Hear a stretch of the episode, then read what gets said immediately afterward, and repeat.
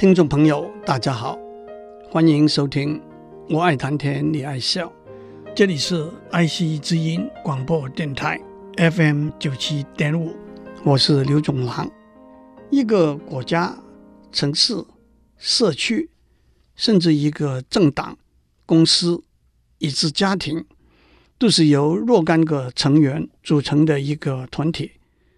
这个团体怎样下决定？怎样执行一定的政策，都得依照这个团体的章程和规则来进行。让我们就用政治制度里头的名词来做一个分类。虽然许多的观念也可以直接、间接的应用到其他的团体和组织。Democracy（ 民主制度）这个词源自希腊文，原意就是。由全部具有合乎规定资格的民众用相等的权利来做决定。民主制度又分为直接民主和间接民主制度。直接民主就是由全体民众直接集体来做决定，间接民主就是由全体民众选出若干个代表，由这些代表来做决定。当然，我讲的。只是文字上简单的定义，背后的解释、实施的方法和手段，以及优点和缺点、可能的计谋和陷阱，都是相当复杂、因时不同、因地不同的事情。这不是今天我想要讲的大题目。我想要讲的是投票下决定的方法，特别是背后的数学。不过，也让我趁这个机会交代一下。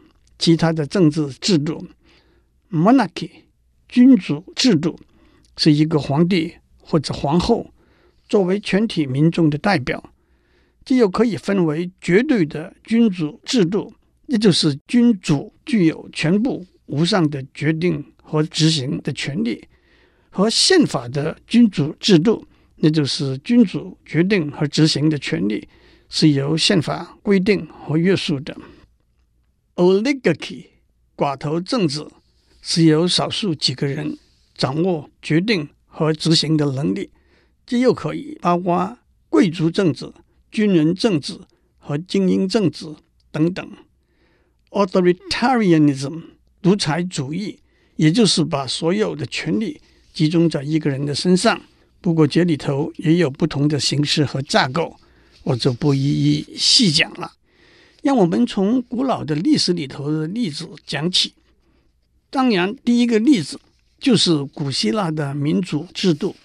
雅典是当时希腊最重要的一个小国寡民的城市国家 （city-state）。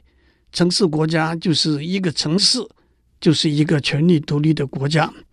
在城市国家里头，公民大会 （assembly） 是最高的权力机构。每个超过二十岁、没有亏欠国家任何债务的男性公民，都是公民大会的成员。重大的事项，例如宣战、授予外来移民公民权等决定，都在公民大会上举手表决。其实，因为参加的人很多，举手表决的结果往往只是靠估计而已。在公民大会上讨论的提案，要先经过议事会 （Council） 的审核和过滤。议事会由十个族群，每个族群以抽签的方式挑选五十人，一共五百人作为成员。议事会每年有十个会期，每个会期的主席由一个族群所有的成员担任。法庭审判采用陪审团制，陪审团由两百到五百。甚至一千、一千五百个陪审员组成不等，而且法庭没有主持的法官。陪审员是从一个六千个候选人的名单抽签选出来的，而且这六千个候选人也是从所有公民中抽签选出来的。有关法律、犯罪行为等的决定，或者在公民大会，或者在议事会，或者在陪审团。投票多数决定，重要的人事任命都在公民大会上投票多数决定。例如，领兵的将军和负责财务的官员都是在公民大会上选出来的。如果将军在战争中吃了败仗，那不可能是公民大会的错误把他选出来，而一定是他蒙骗了公民大会，所以他必须面对败仗的处分。负责财务的官员必须懂得怎样管理财务，而且有足够的财富来弥补由于管理上的错误或者贪污行为所引致的公共财产的损失，否则他们必须接受处分。我们可以看得出来。这个民主政治制度的基本原则是每个公民对公共事务只要想参与就可以参与，或者纯粹经过机会均等的抽签而获得参与的机会，而且每个公民都被认为有相等的而且充分的知识和判断力，没有私心和偏见，因此对任何事项都有相等的决定权，也因此。公民大会的决定是最终的，也是正确的决定。相信许多听众马上会说，这是高度理想性的民主制度。从我们今天现实的经验来看，一定有许多窒碍难行的地方。不过，不必等到今天，柏拉图就不认同这种方式的民主制度。柏拉图生于公元前四百二十七年。逝于公元前三百四十七年，是古希腊时代对哲学、逻辑、教育、道德、正义、宗教、数学以至政治制度有非常深邃见解的一个人。他是苏格拉底的学生。苏格拉底生于公元前四百六十九年，逝于公元前三百九十九年。作为一个时间点上的比较，中国的孔子。生于公元前五百五十二年，逝于公元前四百九十七年，也就是说，孔子比他们早了大约一百年。柏拉图反对单纯的一人一票、少数服从多数的民主制度。公元前三百九十九年，苏格拉底已经是七十岁的老人了。他在法庭上经过当时的法律审判程序，因为不敬神灵。和蛊惑青年的罪名，被陪审团以两百八十对两百二十一票的多数判决死刑，这留给柏拉图一个深刻的印象。柏拉图在他有名的著作《共和国》（Republic） 里头，讨论了正义的定义、政府的结构和公民权利等等重要的观念。让我打一个岔，其实这个著作的原名在希腊文。是 politia，是政治思想的意思，在拉丁文翻成 d e r a Publica，在英文翻成 republic，因此中文就多数翻成共和国。其实国家篇或者理想国反而是比较接近原意的翻译。柏拉图到了晚年，逐渐发现他在国家篇提出的政治理念可能是过于理想，无法实现。也因此逐渐改变了一些他的理念，在他最后一篇的巨著《法律篇》（Laws） 里头，他谈到选举和投票的过程，这是他在国家篇里头没有提起的。在法律篇里头，柏拉图经由三个人对话的方式，提出他对法学、伦理学、教育学的看法。我们只是抽取其中的一小部分。柏拉图以建立一个新的城市国家为例子，谈到一个城市国家的架构和管理。按照柏拉图，一个城市国家应该有五千零四十户人家，每户有一对夫妻，两个或者三个小孩，一两个需要照顾的长辈和几个奴仆，大概就是十个人左右吧。因此，整个城市的人口大约是五万人。五千零四十这个数字怎么来的呢？五千零四十可以被二、三、四、五、六、七、八、九、十、十二、十四、十五、十六等等除尽。其实五千零四十一共有六十个除数，因此在这五千零四十户人家，为了分工也好，为了纳税也好，要分成若干等份，都是相当方便可行的。五千零四十不能被十一除尽，但是如果剔除了两户人家，五零三八可以被随意除尽。以城的中心点为圆心，全城的地就像一个披萨一样，分成十二片，每片有四百二十户人家，每户人家分到两块地，一块离城中心比较近，供居住之用；另外一块离城中心比较远，供耕作之用。这两块地和城中心远近的距离、土地的肥沃贫瘠的比较。都可以相对的调整，尽量达到公平。土地权是属于国家的，住户不能合并、分割、买卖他的土地。每户人家都必须维持最低的收入，但是最高的收入不能超过最低收入的四倍。因此，所有人家会按照财富分成四个阶级：男性和女性的市民都要结婚生子。为国家产生优秀的下一代。三十五岁还没有结婚的男性，每人要付一笔独身税。诸位听众，请不要觉得这是一个不合理的想法。这和现在许多国家的税法里头，已婚的夫妇在税率上往往有一个特别的减免的做法是相似的。结婚十年后不育的夫妇必须离婚。这许多规则。都可以说是良法美意，但是尤其是在今天的政治、经济、民主、自由的环境里头，这是不是一个太大的所谓大政府的观念？甚至是不是切实可行？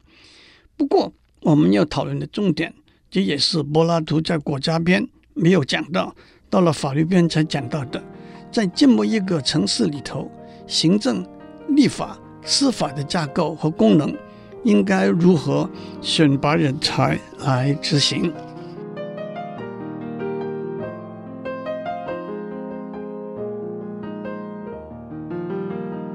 我们在上面讲到，在古希腊极度理想的民主政治制度里头，参与政治的机会和做决定的权利，人人平等，一人一票。柏拉图认为，这种政治制度底下，负责有关法律、行政等公职的人才的选拔，完全忽视教育、财富、经验的差异，并不是对国家具有利的做法。也因此提出不同的选拔的方法。让我们举一些他提出的选拔的方法作为例子，目的是指出，远在两千多年以前，柏拉图已经想到许多。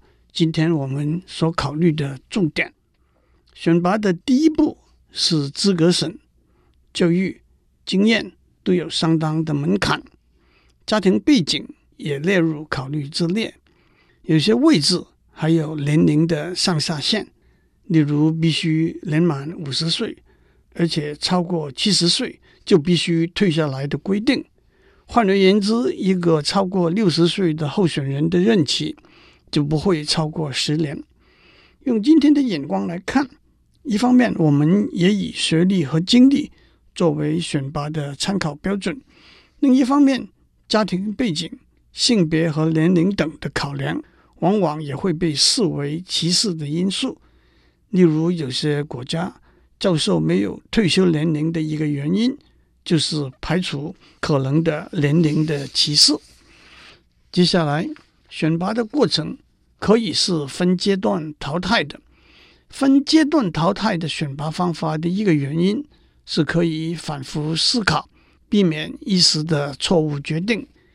例如，一个最重要的职位是负责法令规章的守护者 （guardians），总数是三十七个。为什么是三十七呢？柏拉图没有清楚的解释，但是三十七是个奇数。是明显的一个原因。选举的第一轮，每个公民都可以提出他的候选人，把候选人的名字写在一个板块上公开展示，同时也把他自己的一些背景资料罗列出来。对候选人和提名人有反对意见的任何人，都可以对这个候选人提出异议。如果在三十天之内没有人反对这个异议，这个候选人就被除名。当所有候选人的名字提出之后，得票最多的三百个候选人就是第一轮出现的名单。接下来第二轮从这三百个候选人里头选出一百个，第三轮从这一百个候选人选出最后的三十七个守护者。但是在第三轮投票以前，柏拉图加上一个条件：投票的人必须严肃地在牺牲奉献给上天的祭品前踏步前行。表面上这是表示慎重其事的意思，但是背后却也隐含着只有富有的人才买得起牺牲奉献给上天的祭品的歧视。让我指出。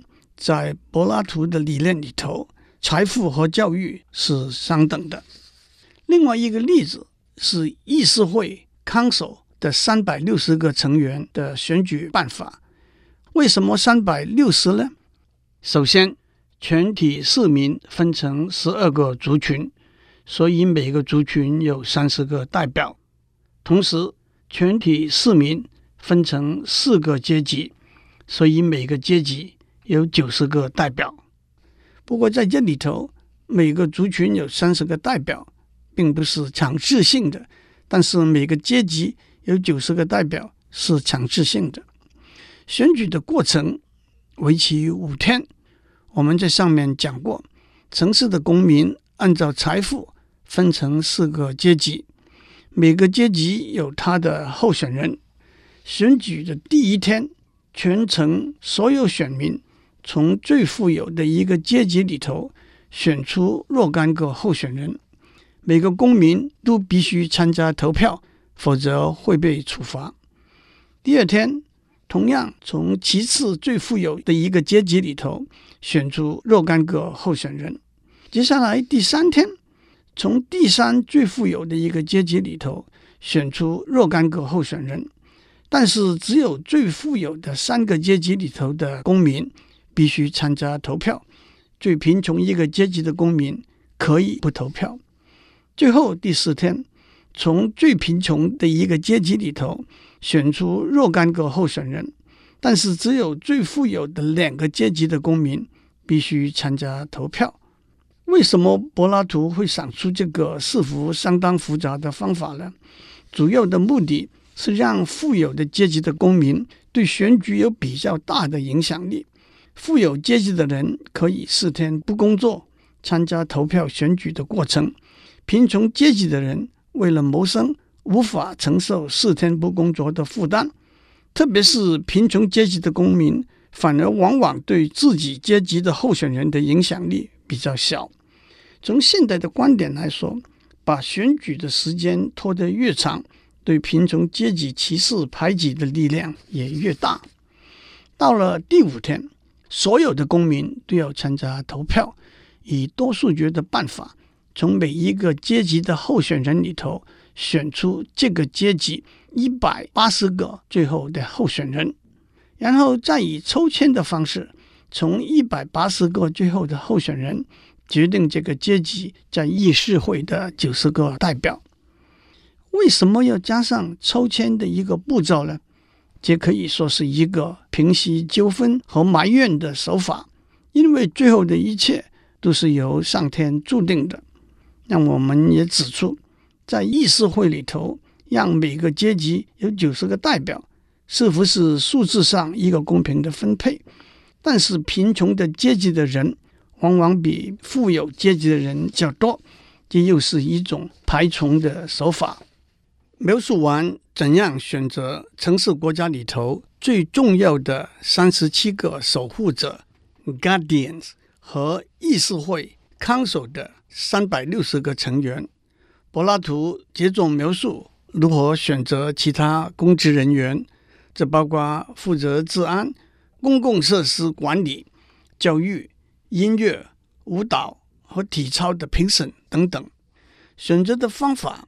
包括资格审，什么位置需要什么资格，谁来负责资格审？投票，什么位置用公开，什么位置用秘密的方式来投票？如何防止贿选？抽签，有些位置会按照族群和财富阶级做名额分配等等。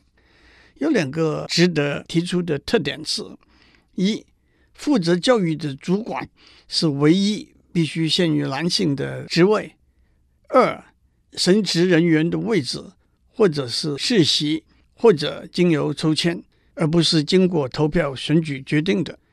虽然这是一个非常简单的描述，我们可以看到柏拉图对民主制度许多深入睿智的见解。他把人人平等、族群和阶级之间的平衡、经验和能力的考量、轻重的权衡，再加上一个大事由天定的杀手锏，融合在一个他心目中的民主制度。我相信诸位一定会说。太阳底下的确无心事。祝您有个平安的一天。